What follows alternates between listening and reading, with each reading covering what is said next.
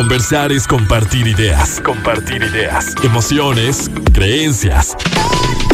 Es pensar en voz alta. Pensando en voz alta.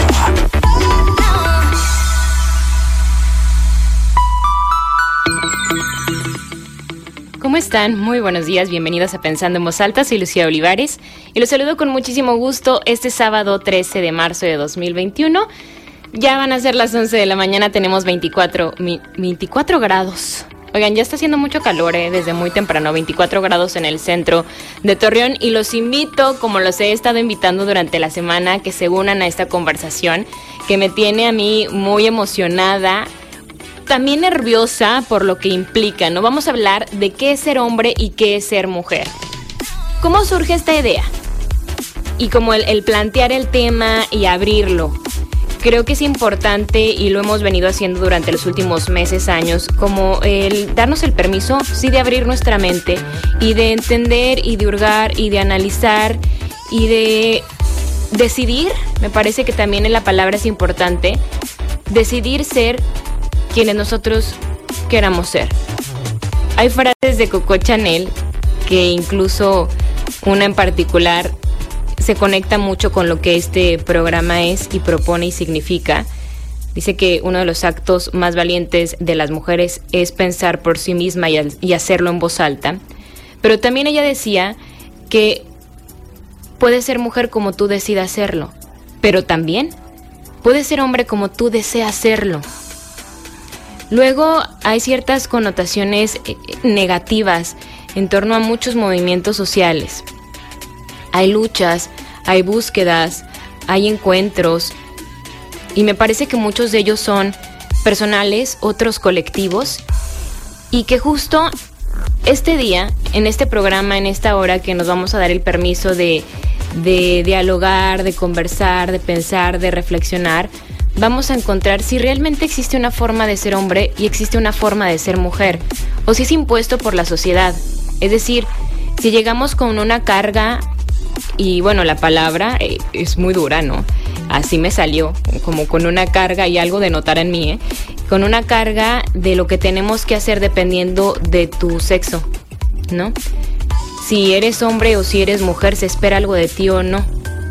Y es esta, fíjense, cómo se venera y, a mí siempre me ha causado cierto, cierta incomodidad. Ya ven que ahora se hacen fiestas, reuniones para revelar el sexo de los, de los niños, de los bebés. Cuando una pareja se entera que, están embarazados, es una enorme alegría, pero también, bueno, ahora se estila desde hace un par de, de años más o menos, o bueno, un poquito más, que se reúna la familia, los amigos más cercanos y de formas distintas se, se dé a conocer a la sociedad si eh, el bebé que esperan es niño o es niña, será hombre o será mujer. ¿Y cómo se sabe si es hombre o si es mujer? Pues bueno, hay diferentes formas, ¿no? Hay diferentes como dinámicas, productos que se prestan a ello, pero por lo general es con el color.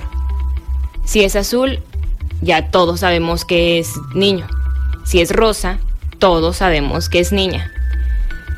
Y lo que ello significa, ¿no? Y, también como si no lo hacen por colores, que en general si es así, es, no sé, tal vez un balón si es niño, un moñito si es niña.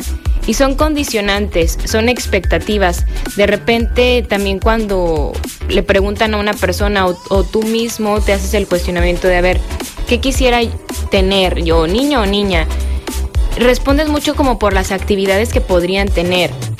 Y digo, y me confieso que yo podría decir, bueno, me encantaría tener una, una niña para que baile ballet. A mí me gustaba mucho bailar ballet. O para poder compartir diferentes cosas. Y también he dicho, me encantaría tener un niño como para, para poder entender e-, esa parte como de, del hombre y, y estar con él y acompañarlo a, a, sus clases como de deportes, que juegue fútbol, pero es una condicionante muy social, de que la actividad está definida por si eres hombre o si eres mujer, o incluso la sensibilidad, porque nos hemos apartado tanto a los hombres de ese aspecto y ese lado sensible, que de verdad, por supuesto que lo tienen. Es que basta con conocer a una persona a profundidad para darnos cuenta de la sensibilidad tan grande y maravillosa que tienen los hombres y que me parece también muy violento el, el frenarlos y el limitarlos desde ese punto. Porque la garra de las mujeres, creo que esa, es más, ni siquiera podemos ocultarla. Esa fortaleza, esa valentía y ese como afrontar todo lo que se ponga enfrente y salir y esa capacidad resiliente de las mujeres, esa jamás se pone en duda, ¿eh? Porque aunque no queramos sacarla, es que la sacas. Es que está allí. Es que es esa capacidad de levantarte siempre. Y, esto yo lo comparto como parte de mi experiencia de vida. Tal vez a los hombres les cuesta más levantarse porque les duele más caer. Es completamente mío, ¿eh? No sé, me parece que el tema es súper interesante, entender cómo se vive ser hombre, cómo se vive ser mujer. Mucho lo entendemos desde el aspecto social, pero ¿qué hay? O sea, ¿realmente somos iguales? Más allá de las diferencias físicas, lógicas, evidentes de nuestro, de nuestro sistema, de la biología, hay algo más porque el cuerpo es sabio, ¿eh? Digo, el cuerpo también regula ciertas ciertos aspectos de nuestra vida. Entonces vamos a entrarle el tema. Los invito a que se queden, va a estar muy, muy interesante. Y también los invito a que vayan al cine. Hay que ir al cine, hay muchas películas y la experiencia, de verdad que por más que existan plataformas maravillosas en las que podemos ver series, películas, desde la comodidad de nuestra casa. Bueno, ir al cine es toda una experiencia y en Cinépolis están cuidando todas las medidas, todos los protocolos de higiene, obviamente la sana distancia. Yo les tengo boletos para Cinépolis VIP que además nos asegura como esta distancia necesaria y, bueno, es una experiencia maravillosa que puedes compartir con tu pareja, con tu familia, con tu mamá, con una amiga, con un amigo. Y ya saben, así como lo hicimos la semana anterior, yo los invito a que ustedes participen, nos envíen, me envíen un mensaje a nuestro número de WhatsApp, el 8711 201 955, lo repito, 8711 201 955 y me digan para ustedes qué es ser hombre y qué es ser mujer. Espero sus mensajes para que se vayan al cine. Tienen todo el mes para aprovechar este boleto. ¿Qué les parece si entonces iniciamos ya pensando en voz alta? Los voy a dejar con nuestro primer testimonio. Ella es Marina Arbizo y ha, ha trabajado muchísimo por la defensa de los derechos de la mujer feminista y esto es lo que nos dice. Pensando en voz alta.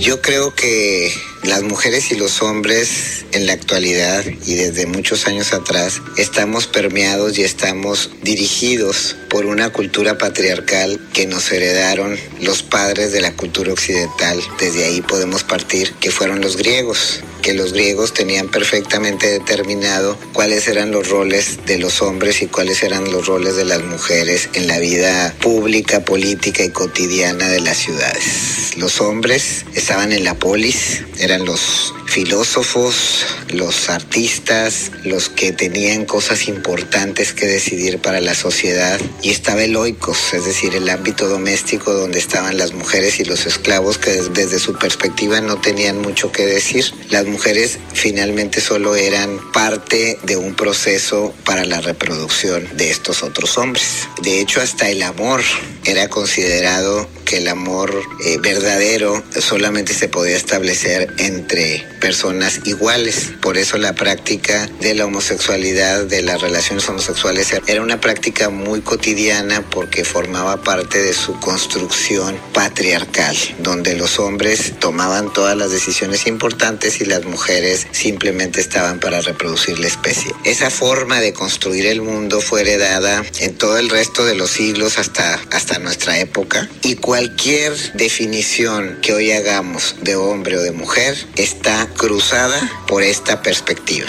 Por eso la lucha de las mujeres por alcanzar la igualdad en el mundo desde esta perspectiva ha sido pues milenaria y entonces las culturas, el Estado, las sociedades han ido modificando el papel de los hombres y de las mujeres según sus conveniencias en cada momento. Por ejemplo, te puedo decir que las mujeres ingresan al ámbito laboral de manera masiva en la Segunda Guerra Mundial, cuando los hombres se van a, la lucha, se van a la guerra y alguien tenía que sacar adelante otras cosas. Ellas fabricaban las armas, ellas, ellas trabajaban en las fábricas para poder sostener la economía de los países. Luego se quedan ahí de manera más permanente, pero con una serie de desventajas que han venido sufriendo hasta la época actual. Si hablamos de las mujeres de los años años 60, pues eran las mujeres revolucionarias, las mujeres que hablaron de la liberación femenina en serio, las que estuvieron insistiendo porque se generara una pastilla anticonceptiva que ha sido uno de los mayores inventos que ha habido en la vida de las mujeres que la ha cambiado y que le ha permitido no estar vinculado eternamente a la maternidad, sino tomar la decisión de tener o no tener hijos. Estamos en un momento donde las mujeres están exigiendo con mayor fuerza con mayor determinación las libertades de las que tienen derecho a gozar por el hecho de ser seres humanos. Es decir, tanto hombres como mujeres debemos tener acceso a los mismos derechos. Lo que hace la diferencia pues son nuestros cuerpos, nuestro físico y la capacidad que las mujeres tenemos para la reproducción. Pero además allá, todo lo que hace diferente, los roles de género, cómo tienes que ser mujer, cómo te tienes que comportar según lo que dice y establece la sociedad en el momento, pues es un asunto que se determina desde la perspectiva exclusivamente cultural. Las niñas de rosa, los niños de azul, eso le decían a uno cuando era bebé y cuando nacían los chiquitos, pues tú sabías que era niño cuando lo veías en la vitrina del hospital porque andaba vestido de azul. Ese tipo de cosas han venido cambiando. Entonces, el mundo se hace, si quieres, plantearlo de esa manera más andrógino. Yo creo que el respeto al diferente es muy importante y eso va a hacer que la vida no sea más fácil. Yo les digo a mucha gente que están en contra del aborto. Yo estoy de acuerdo en que el aborto sea un pecado, pero no tendría por qué ser un delito. Para mí para muchas mujeres de, mi, de mis grupos y de organizaciones a nivel mundial, pues entonces no te practiques uno. Que no estás de acuerdo con los matrimonios gays, pues no te cases con un gay. Es decir, para todos hay espacio en el mundo si,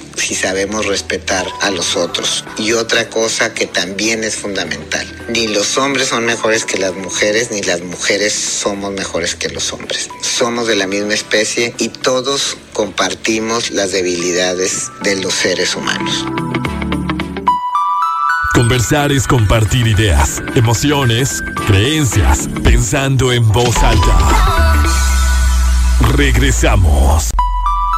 Pues creo que ser fuerte en todos los aspectos de la vida, pues ser responsable, centrado, ser el jefe de familia y así dar el ejemplo a mis hijos, a la sociedad. Eso sería lo principal para mí de ser hombre. En cuanto al significado de, ser mujer, pues, uy, tiene mucho significado. Por ejemplo, la capacidad de dar vida principalmente ser madre, esposa, ser sensible, tierna, fuerte para afrontar todos los problemas que conlleva esta vida.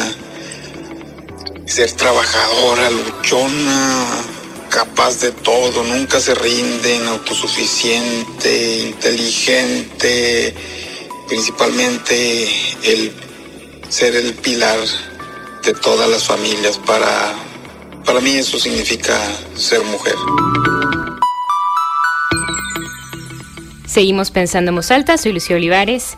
Y bueno, gracias por quedarse con nosotros, entrarle al tema de qué significa ser hombre y qué es ser mujer. Y para esto nos acompaña el catedrático Jorge Márquez. Jorge, muchísimas gracias por aceptar esta invitación. Sé que, que, es un tema luego que resulta polémico, complicado de tratar, así que muchísimas gracias por estar aquí. Hola Lucía, buenos días, yo encantado de estar aquí con ustedes.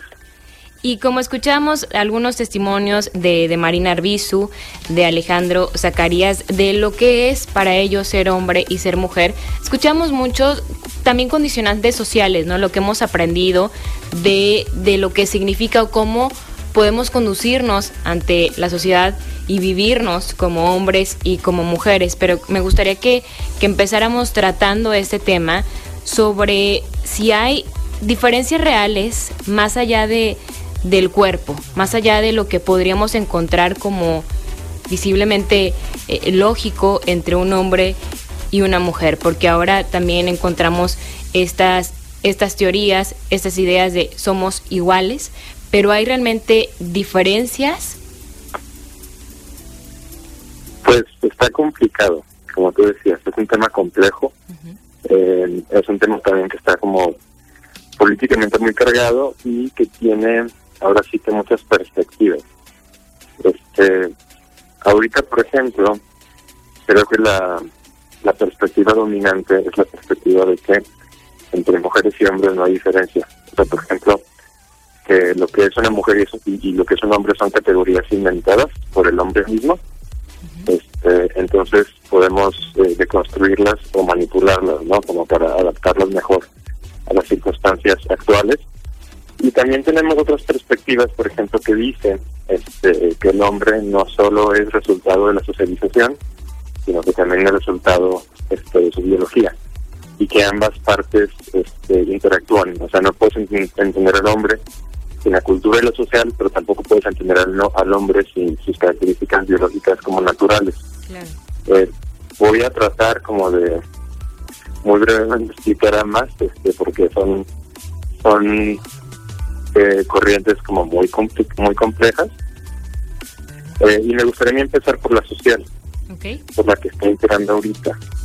Eh, yo creo que la social, y aquí tomaré apoyo a un, a un psicólogo estadounidense que se llama Steven Tinker, este, yo creo que la social tiene sus inicios en, en John Locke, que es un filósofo empirista que puso de moda una idea de que eh, la mente era una, una tabla rasa. Eso significa que la mente es una página en blanco. O sea, que cuando los seres humanos eh, llegamos a, la vida, a la existencia, la mente está vacía. Y lo que va a llevar a llenar esa mente, como de identidad y de conceptos y de conocimientos, es todo aquello que reciba de los sentidos, todo lo que viva, ¿no? Y todo lo que aprenda ya viviendo. Esta idea en su tiempo a mí me gusta mucho porque era una idea completamente revolucionaria porque cuando John Locke vivía, él es del, él, es del siglo XVII, este, en el mundo todavía eh, la esclavitud era la norma, ¿no? Por, por poner un ejemplo. Y si de repente llega alguien que te dice que no hay nada innato en el ser humano, que todos somos una página en blanco, entonces la diferencia, por ejemplo, entre un rey y un esclavo y entre alguien que no tiene, una mujer, por ejemplo, que no tiene una educación y un científico, un filósofo, la diferencia es la socialización. No es no es nada que tenga que ver como con sus capacidades mentales, porque eso es igual en todos. Sí, con la experiencia, con, la vida, con lo que le haya tocado, no en la, en la situación y en el entorno en el que en el que nace o en el que llega y se desenvuelve.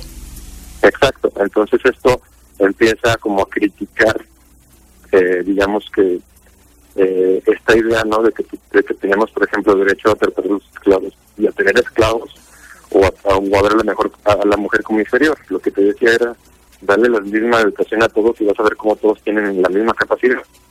Esta idea después se la llevan otros filósofos como John Stuart Mill este, en el siglo XIX. Y Stuart Mill lo que hace es que lo aplica mucho para defender a la mujer. Él tiene dos, dos escritos sobre la libertad y el sometimiento de la mujer donde lo trata. O sea, y una de las cosas que dice es que hemos esclavizado a la mujer los hombres este, pero que si les diéramos la misma educación y, las, y como que los mismos este, derechos y oportunidades, esas mujeres este, acabarían demostrando que son iguales de capaces que nosotros, precisamente porque igualmente tiene una página en blanco. Eh, esta idea, sí, esta idea se iba como a, la acaba agarrando tiempo después Karl Marx, y Karl Marx este, también creía que los seres humanos eh, tomábamos nuestra identidad desde, nuestra socialización, pero él agrega como que diferentes conceptos. Y uno de esos es que él ve que hay una lucha entre clases, o sea, él cree que en la historia siempre hay una lucha entre clases y siempre hay una clase que es la opresora y otra clase que es la oprimida, como por ejemplo pensar en amo y esclavo. Y una de esas categorías acaba siendo la categoría de también hombre-mujer, o sea, el hombre que tiene a la mujer. Eh, y eh, lo que buscaba era que a través como de una revolución y de los conflictos llegáramos como una sociedad en donde ya todos fuéramos iguales, que fuera el comunismo. Y en esa sociedad, por ejemplo, también eh, la condición de hombre y la condición de mujer realmente no tendrían este, pues, diferencias importantes porque seríamos como otra vez parte de lo mismo. Sí, Toda esta idea, no sé si tienes alguna pregunta hasta aquí. Sí, sí, sí, o sea, te iba más bien un, comentario porque esto plantea también el de el, como la mente en blanco, se traduce y obviamente como bien lo has mencionado no únicamente en el ser hombre y ser mujer, sino en una desigualdad social y que, o sea, que está condicionada por tus circunstancias. Y, que, y de la que se plantea mucho, digo, en, en diferentes estudios psicológicos en general, de, de, cómo es todo, todas las creencias, todo lo vivido, todo lo aprendido en tu núcleo familiar, en el entorno, en el lugar, o sea, en, por la geografía, o sea, en el lugar en el que te tocan hacer, desenvolverte, en la época, o sea, todos esos condicionantes que, que van marcando de, de cierta forma tu vida o tu forma de conducirte y de vivirte ante, ante ella, o sea, ante lo que llegas. Y tú como que vas, digo, el imaginármelo y como pensándole de una forma así gráfica, esta mente en blanco, tú la vas coloreando y escribiendo conforme lo que ves y lo que el entorno te va, te va dando, o sea, la vas construyendo. Así lo entiendo. Sí, es exactamente así. Y, de hecho, por ejemplo, Marx te dice que, por ejemplo, la política, la religión, la filosofía, el arte, el mismo Estado, todo eso se convierte como en, superestructuras que lo que hacen es, este, digamos que, defender eh, los intereses y los valores de la clase opresora, ¿no? Entonces, por ejemplo, en, en una sociedad, pues la gente acaba pensando como piensa y acaba creyendo lo que cree y acaba teniendo los valores que tiene por lo que le dicta la sociedad pero eso es, es nada más aprendido. Entonces, ¿qué es ser padre, qué es ser hijo, qué es ser madre, qué es ser amante, qué es ser mujer, qué es ser hombre? Todo eso se aprende a través de la cultura. Este, pero como se aprende a través de la cultura, entonces es algo que puede estar sujeto a cambios. O sea, si cambia la, la sociedad, entonces en ese momento cambia, cambia lo que significa cada uno de esos conceptos, como le quiere ser mujer o ser hombre. Sí, ¿y qué tanto termina siendo lo que te dijeron que tenías que ser. Que, que, eso, ojo, o sea, no es únicamente también con el, con el tema de, del género, o sea, hay muchas particularidades, ¿no? En las que termina siendo lo que te dijeron que tenías que ser. en, la, en la introducción Jorge mencionaba, por ejemplo, ahora ya ves que se ha puesto de moda estas fiestas para revelar el sexo de los, de los hijos, cuando una pareja conoce que está embarazada y, y que el ahora sí que lo que te permite saber o lo que nos permite conocer si es hombre o si es mujer es el color, ¿no? El azul o el rosa. Pero también toda la carga y toda la, connotación de nacer siendo hombre o siendo mujer que todavía ahorita tengamos, que por más que, que estén estas ideas que, que han permeado y que se están moviendo, todavía es que hay muchas en el discurso se dicen muchas cosas, pero se viven otras y creo que a veces no nos damos cuenta de cómo hay estos pequeños detalles de, cómo nos conducimos socialmente como hombres y como mujeres. Me imagino, por ejemplo, con el mismo, con, con esta misma idea de, de, la mente en blanco, que bueno, si la, si la idea fuera otra y si el ser mujer justo fuera el sé productivo, trabaja, eres proveedora, eres fuerte, eres valiente. Eh, podríamos hacerlo, o sea, e, estas teorías te dicen y que sería completamente diferente y el hombre, a ver, e, eres sensible, puedes expresar, eres vulnerable, porque las cargas también creo que para los hombres son bien duras. Este como alejamiento, esta distancia de, de, lo sensible que evidentemente pues también puede estar, está ahí, no puede, está ahí. Sí, pues por ejemplo, de eso que mencionas, hay estudios en donde se ve que los niños recién nacidos, si tú agarras un bebé y lo pones en un color neutro, o sea, no, no, lo envuelves en una manta azul o rosa, por ejemplo, este la gente lo primero que pregunta es que es niño o niña. Y dependiendo de lo que le dices, eh, suele tratar un poco diferente al bebé, o sea, con más o con menos cuidado. y suelen tener un poco más cuidado cuando les dices que son niñas. Y eso te habla que eh, ya traemos por ahí una predisposición este social de alguna forma como a tratar de forma distinta este a los géneros, ¿no? Este, entonces, ahora sí que desde el día uno de nacimiento a veces ya estamos hasta cierto punto condicionando ciertas ciertas este, posturas de género. El largo del cabello también, digo, yo recuerdo hace algunos años íbamos caminando una amiga y yo por el centro de Torreón, nos topamos a un amigo que llevaba en los hombros cargado a, a, un, a un niño y con el pelo muy, muy largo. Entonces mi amiga le dice, ay, qué, qué bonita está tu hija o qué bonita tu niña. Y le dice, es niño.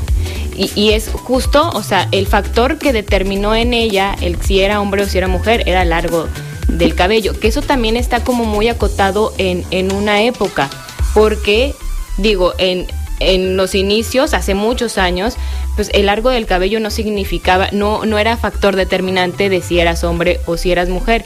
Y ahora también te quería preguntar, por ejemplo, Jorge, del juego, porque estuvimos conversando hace algunos sábados, hace algunas semanas, con una terapeuta de lenguaje, que ya nos decía que justo el lenguaje se desarrolla con el juego y con la socialización.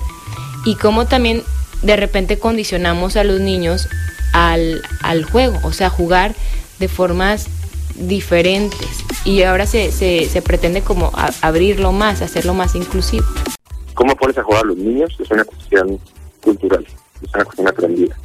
Entonces, por ejemplo, que tú le des a los niños ese tipo de juguetes este, o de temáticas de juego, eso hace que eh, después en su desarrollo ellos vayan agarrando como como actitudes típicas este, de su género, por ejemplo, ¿no? Pero ahí te diría que ese juego también fue socialmente aprendido. Eso es si lo entiendes desde el social constructivismo. Si lo entiendes desde la otra parte que todavía no he expuesto, o sea, desde la parte de este, la psicología evolutiva y de, de las neurociencias y eso, tenemos una postura que, es distinta. Lo que la puedo decir desde ahorita, me, adelantaría, pero ¿quieres que ya no meta en ese tema? No, si quieres nos esperamos tantito. Para, para este, entrarle ese tema, sí. Ok, bueno, eh, después de Marx eh, vienen varios autores, pero me voy a saltar muchos años, porque creo que eh, lo que nos ayuda aquí es llegar como a la posmodernidad, pues, llegar al, del constructivismo, llegar al deconstruccionismo, y este tipo de teorías que te dicen que que los seres humanos no tenemos un acceso como, como a lo real, este y lo que tenemos más bien es eh, eh, es, como si dijéramos que, eh, que el lenguaje es todo. Por ejemplo hay hay un pensador Roland Barthes que decía que el hombre no existía antes del lenguaje ni como especie ni como individuo. O sea como esta idea de que lo que permite a los seres humanos pensar es el lenguaje mismo no y que el lenguaje como tal no es una ventana al mundo, o sea, no es una ventana al mundo y no es una forma como de transmitir pensamientos, es, es en realidad como la materia de la que están hechos los pensamientos en sí. Yo sé que es un, suena muy muy rebuscado y sí es muy rebuscado, este, pero desde esta teoría eh, lo que se empieza a crear es una postura eh, en donde se hace mucha crítica a los conceptos y las definiciones y esto se le llama deconstruccionismo y es la idea de que no podemos casarnos con una sola definición de algo este, o sea que las definiciones no pueden ser únicas y lo que tenemos que hacer con las definiciones es romperlas para que nos demos cuenta que una definición puede tener un sinfín de definiciones. ¿Por qué esto es importante para este tema? Porque, por ejemplo, vamos a ver lo que pasa ahorita con, eh, eh, con la categoría de hombre y con la categoría de mujer como definiciones. Si te fijas, en los últimos años esas categorías se han ido rompiendo. O sea, ¿qué significa ser hombre y qué significa ser mujer ahorita en el 2021 no es lo mismo que a, lo que se entendía como culturalmente hace 20, 30 años, ¿no? Antes como que los roles de género estaban muy bien marcados muy bien especificados y ahorita ya están como diluyéndose. Este, y es justo por esta idea de que eh, esos términos, como cualquier otro, son términos construidos eh, por el mismo lenguaje, por la misma cultura, y por lo tanto son términos que se pueden disolver, romper o desarmar. Entonces vamos a pensar, por ejemplo, en la idea de ser hombre. la idea de ser hombre, desde ciertas tiras actuales te van a decir que eh, es una idea que puede llegar a ser tóxica, ¿no? Y que es como las bases como del pensamiento machista. Entonces lo que tenemos que hacer con ese concepto de ser hombre es desarmarlo, es desarmarlo y volver a construir un concepto eh, que sea que no sea único y que sea mucho más inclusivo, ¿no? Y que sea menos agresivo. Este, no sé si te ha tocado escuchar por ahí en, en, debates en redes sociales justo el término este, ¿no? Que te dicen deconstruyanse, que tenemos que deconstruirnos. este, todo eso viene como de esa teoría, pero solo puede tener sentido, otra vez, solo puede tener sentido si aceptamos este que en sí eh, los seres humanos no tenemos un acceso como la realidad eh, y por lo tanto todo es, o sea, todo la, toda la cultura es, creada por el hombre y dentro de esa cultura van las categorías y las definiciones, pero también va, por ejemplo, la ciencia. Entonces, desde esa postura filosófica se critica mucho, por ejemplo, los, los, los descubrimientos científicos, porque dicen que los descubrimientos científicos es otra forma de hacer un discurso que le dé legitimidad este, como a ciertos conceptos y a ciertas visiones del mundo, pero esos conceptos se utilizan mal, pueden utilizarse como para a la mujer. Te voy a interrumpir un poquito para hacer una pausa y seguir con el tema. No nos tardamos nada. Conversar es compartir ideas, emociones, creencias, pensando en voz alta. Continuamos pensando en voz alta para mí el ser mujer también me dignifica ser la persona auténtica sin imitar a nadie, solamente viendo la imagen de María Santísima. Ella es nuestro modelo a seguir, así como en Nazaret, el ver Jesús crecer, acompañar y también su esposo San José. Para mí los modelos a seguir, tanto hombre como mujer, es la Sagrada Familia. El hombre tiene la misma dignidad. El ser hombre es fortaleza que acompaña que siempre está al lado de una mujer. Gracias a Dios he tenido la oportunidad de estar en una familia. Tanto papá como mamá han sido modelos muy edificantes que me han ayudado a definir una misión. Mi misión en este momento es de mujer consagrada con la que me he cultivado el amar más a Jesús y María y voy cada día imitándolos en cada servicio, en cada apostolado y ahí ver el rostro tanto del hombre como la mujer con dignidad, valor, alegría, sinceridad, transparencia. Son muchos dones que tenemos cada uno, por lo tanto yo mi opinión para dignificar tanto hombre como mujer es mirar la Sagrada Familia, sobre todo en María y en San José, tanto como hijo, como madre, como padre. Y así es como yo defino el ser hombre y ser mujer un don gratuito que Dios nos da a cada uno en cada momento, en cada etapa de nuestra vida. Seguimos pensando en voz alta, soy Lucio Olivares, estamos conversando con el catedrático Jorge Márquez sobre ser hombre y ser mujer. Allí escuchamos también el testimonio, la opinión, la postura de, de una religiosa que, me parece importante, ¿no? Las distintas formas que podemos entender de ser mujer, porque sí en esta sociedad, sobre todo en la cultura mexicana, luego tenemos muy vinculado el, el ser mujer con ser mamá, con el ser esposa, que también como son, son, son etiquetas y son, pues sí, situaciones sociales de lo que te dicen y como muchas veces te educan, ¿eh? Yo las invitaría a que si ustedes son hombres y son mujeres que nos estén escuchando, piensen o reflexionen un poquito sobre qué nos dijeron que teníamos que ser dependiendo de, del género, del sexo, de este condicionante pues natural que sería el, el sexo, ¿no? ¿Qué tengo que hacer ahora? Soy hombre, soy mujer, soy hombre, tengo que trabajar duro, tengo que mantener una familia, tengo mayores responsabilidades económicas, por ejemplo, soy mujer, entonces tengo que prepararme también para ser mamá en algún momento tengo mayores responsabilidades como emocionales y, de, sostén. Y, bueno, estábamos hablando precisamente, Jorge, antes de irnos a, la pausa, de, de, construir estos conceptos, estas definiciones, hablabas de, de, de esta carga de lenguaje que tiene y que nos permite, es que justo el lenguaje es lo que nos permite socializar. Y, y de allí cómo, cómo se va construyendo todo. Yo me imagino como si tuvieras una figura de, de Legos y de repente pues dices, bueno, empiezo a quitar las piezas y voy armando de nuevo mi, mi, figura. Seguimos con, con, el tema antes de, entrarle a la otra teoría, Jorge. Sí, nada más para cerrar esta parte, que yo sé que es como muy rebuscada, pero es que esa filosofía sí es. Sí. Y me pongo a leer de arriba y van a ver. Es difícil como de ponerlo en términos simples, pero sí quería darle una base como a la ideología que se tiene actualmente de género, porque a veces no entendemos de dónde viene, y viene justo de esto.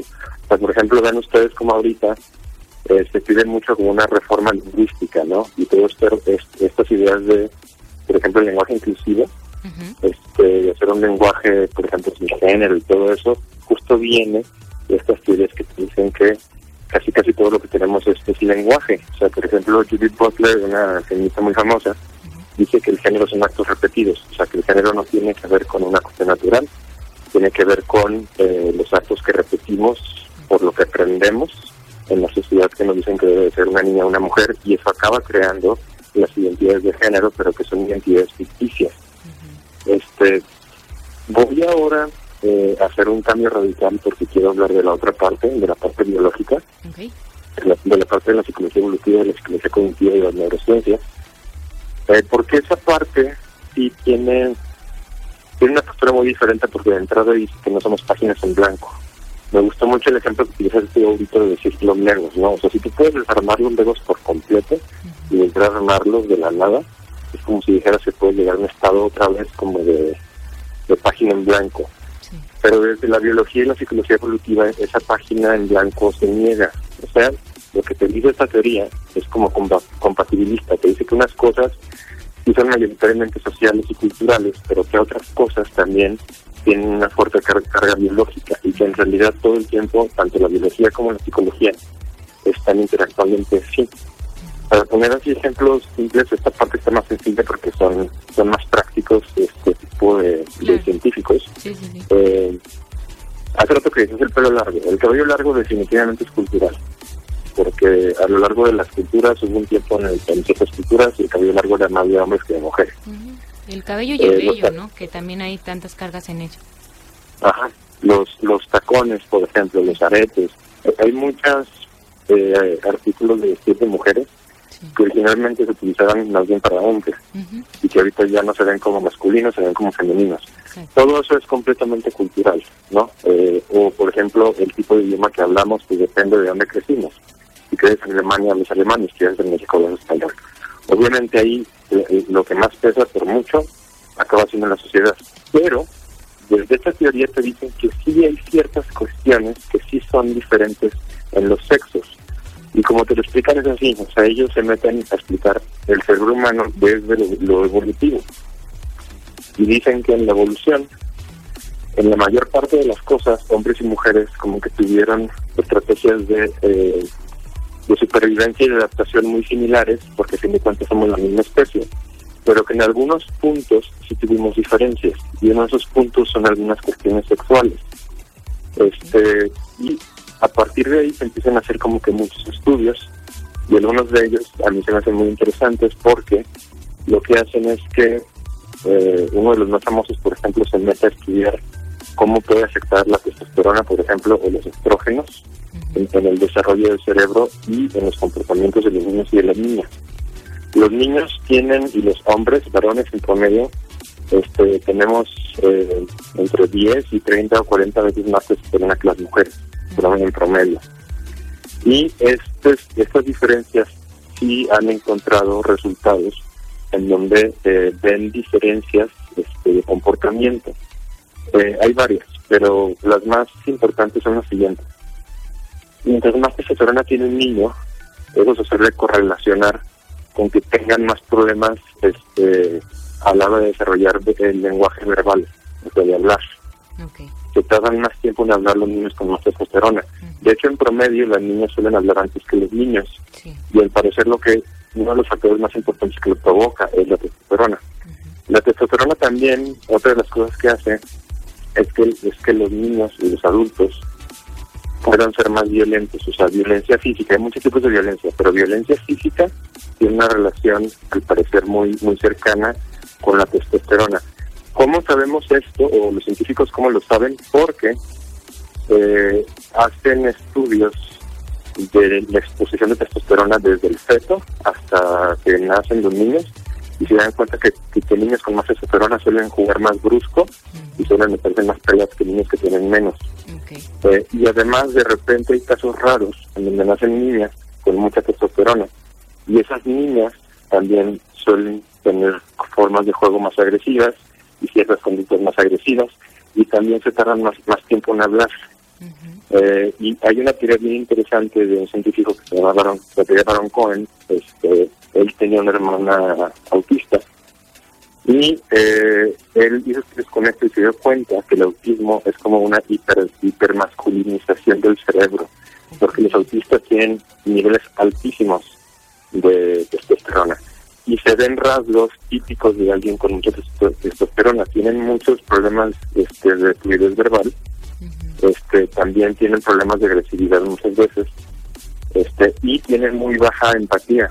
Y algo que no tienen ellos es, es algo que se llama teoría, la teoría de mente. La teoría es poder predecir qué está pensando el otro y cuáles son las intenciones del otro cuando me habla. Y eso se relaciona con la empatía. Y en promedio, las mujeres salen más elevadas en empatía que los hombres. O sea, en promedio, este por ejemplo, en una sociedad, en México, por ejemplo, se hicieron estudios de empatía en toda la población. Lo más seguro es que las mujeres saldrían más altas que los hombres. A nivel grupo, a nivel individual, sí hay diferencias. Y, esto se explica por la testosterona y por los estrógenos. Sí.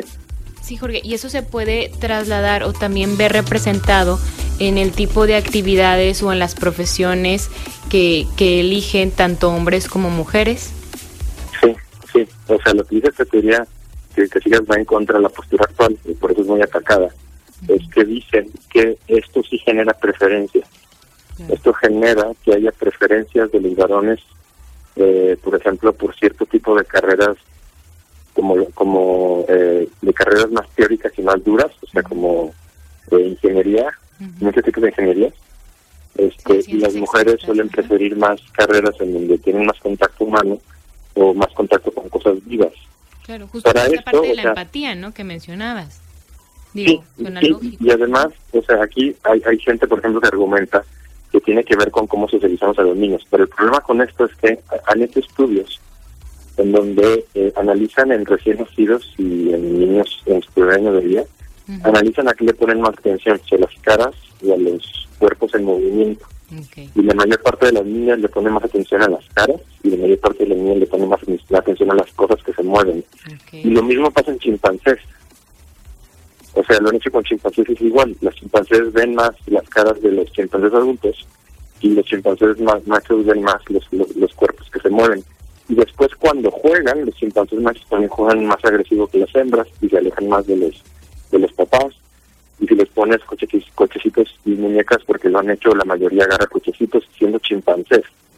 este Entonces esto nos hace a nosotros, pues al menos preguntarnos qué demonios está pasando, ¿no? este Y esto genera como mucha, genera mucha, mucho rechazo, porque por un lado nos hace sentirnos más muy animales, ¿no? Y como que hay una parte del ser humano que nunca se quiere sentir animal. Ajá, pero se ha negado históricamente. O sea, Descartes, por ejemplo, decía que tenías que separar la, el cuerpo de la mente, ¿no? Que la mente tenía un principio divino y que el cuerpo era material. Juan Pablo II, por ejemplo, llegó a decir que ya había mucha evidencia como para negar la evolución, pero decía que el cuerpo humano se había evolucionado, pero que la mente, o sea, la conciencia, la, la razón, la inteligencia, eso tenía que ver con el alma, ¿no? O sea, ha habido como mucho rechazo este por ese lado de decir que no, es que el cerebro no puede ser el asiento de la conciencia y de la razón y de las emociones y del comportamiento. Y desde la izquierda, o sea, desde la izquierda como atea eh, constructivista, también se, se critica mucho, pero se critica por otro lado, se critica por decir que si hay una naturaleza humana y hay una naturaleza eh, de, de, hombre y mujer, entonces esto se puede convertir en eh, utilizar eso de pretexto para seguir oprimiendo a la mujer, no como diciendo porque hay muchas teorías también que, que, te dicen que, bueno, o sea, es que no somos, no somos partes separadas, o sea, no es el cuerpo, no es la mente, es el alma, o sea, que somos integrales. Entonces ahí también te, te, confunden, ¿no? Que dices, bueno, es que también de este cómo estamos tan tan interrelacionados de que las emociones se van expresando por nuestro cuerpo y todo esto dices es que no bueno, yo sí lo creo así, no podemos no podemos entendernos por separado. Entonces sí hay una condicionante también biológica que, que está allí, porque no te puede de ella no te puedes separar, ¿no? Es que la mayor parte de nuestra historia evolutiva, o sea, el 99%, es, es, es, es prehistoria, ¿no? Y en la prehistoria, pues a lo mejor esas diferencias de género sí nos ayudaron a los seres humanos a sobrevivir, y a nuestros genes al menos. O sea, tiene sentido en ese mundo. A lo mejor ya no tiene tanto sentido en este mundo, y qué bueno que me dices esto, porque aquí quiero quiero defender o quiero explicar mejor ciertos malentendidos de esta teoría, porque esta teoría no está diciendo que lo que es natural es bueno. Eso es una falacia naturalista. O sea, no está diciendo, por ejemplo, que si en por medio a los niños les interesan más que, que las niñas las ingenierías duras, este, eso no quiere decir que a nivel individual eso va a pasar con todos los niños y con todas las niñas. Y que tengamos que agarrar y separarlos por género. Eso no está diciendo eso. Eso ya se hace a nivel individual. Porque si hay niñas que prefieren las ingenierías y que son más buenas para eso, y si hay niños que les gustan, o hombres que les gustan las humanidades, yo soy uno de ellos. a mí me encanta la psicología y la psicología es predominantemente femenina en su estudio. Eh, también, por ejemplo, el hecho de que te digan, esta teoría dice que los varones en, en promedio son más agresivos que las mujeres. Y algo, o sea, para explicarlo brevemente, han encontrado que eh, en las especies en donde el varón es, más grande que la mujer, mientras más grande sea la diferencia, quiere decir que hay más competencia entre machos por la hembra. Eso pasa, por ejemplo, con los leones o con los gorilas. Los gorilas machos son mucho más grandes que las hembras y tienen mucho conflicto entre ellos. Los seres humanos también somos más, más grandes en promedio que las mujeres, sí lo somos. Y si te fijas, suele haber también una preferencia, no en todas, pero suele haber una preferencia de las mujeres por hombres más altas que ellas al menos de la misma estatura. Eso es muy irracional, pero, es pero eso sí puede traer un componente este de muchísimo tiempo atrás. Y algo que nos da un montón de luz en este tema es que hay algunas especies extrañas en donde se invierten los roles. Y la más utilizado de todas en la psicología evolutiva es la hiena, porque la hiena es de las pocas especies en donde la hembra tiene más testosterona que el macho. Y ahí lo que ves es que las hembras se pelean entre sí para obtener machos, las hembras son las que controlan grupos y las hembras son las que están en general muchísimo más agresivas que los machos. O sea, como que la, la, la, se está reafirmando. Ahora, lo que quiero decir con esto es lo siguiente. O sea, si en realidad hubiera un componente que nos hace más agresivos en potencia a los varones, eso no quiere decir que esté bien. O sea, la violencia es mala y tenemos que erradicarla. Este, Simplemente te, te, está diciendo, esto pasa, ¿no? Y si no y lo que dicen los exponentes de esta teoría es, si no conocemos cómo somos realmente, las estrategias que hagamos no van a funcionar tan bien porque no estamos tomando en consideración ciertas tendencias que nos puede dar este la cuestión evolutiva, la cuestión genética. No las metemos en la ecuación y por lo tanto no, no acabamos de entender el problema. Es que eso es lo padre, ¿no? Porque no se puede trabajar con lo que no se conoce. Y, esto también lo me lo comentabas cuando hicimos la entrevista de la filosofía del amor, que justo hablábamos de esto, de, de nuestra parte primitiva, animal, que no la podemos negar, pero que nos permite también como, como rediseñarla y deconstruirla para, para aprender de nosotros mismos. Porque vamos a hacer una pausa, no me cuelgues para en el último bloque poder concluir. Vamos a la pausa y seguimos. Conversar es compartir ideas, emociones, creencias, pensando en voz alta. Continuamos pensando en voz alta.